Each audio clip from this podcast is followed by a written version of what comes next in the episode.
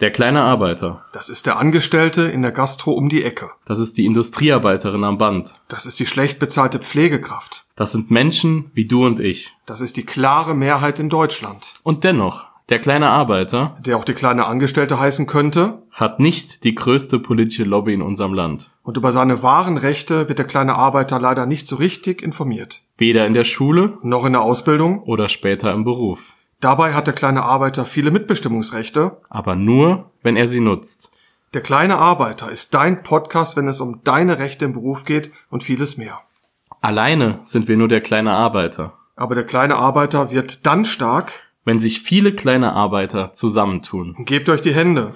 Organisiert euch. Ihr wählt Betriebsräte. Wir Marc Baumeister und Tobias Wolfanger. sind Gewerkschaftssekretäre und wissen, wie das geht. Deshalb folgt auch weiter dem kleinen Arbeiter und abonniert unseren Podcast.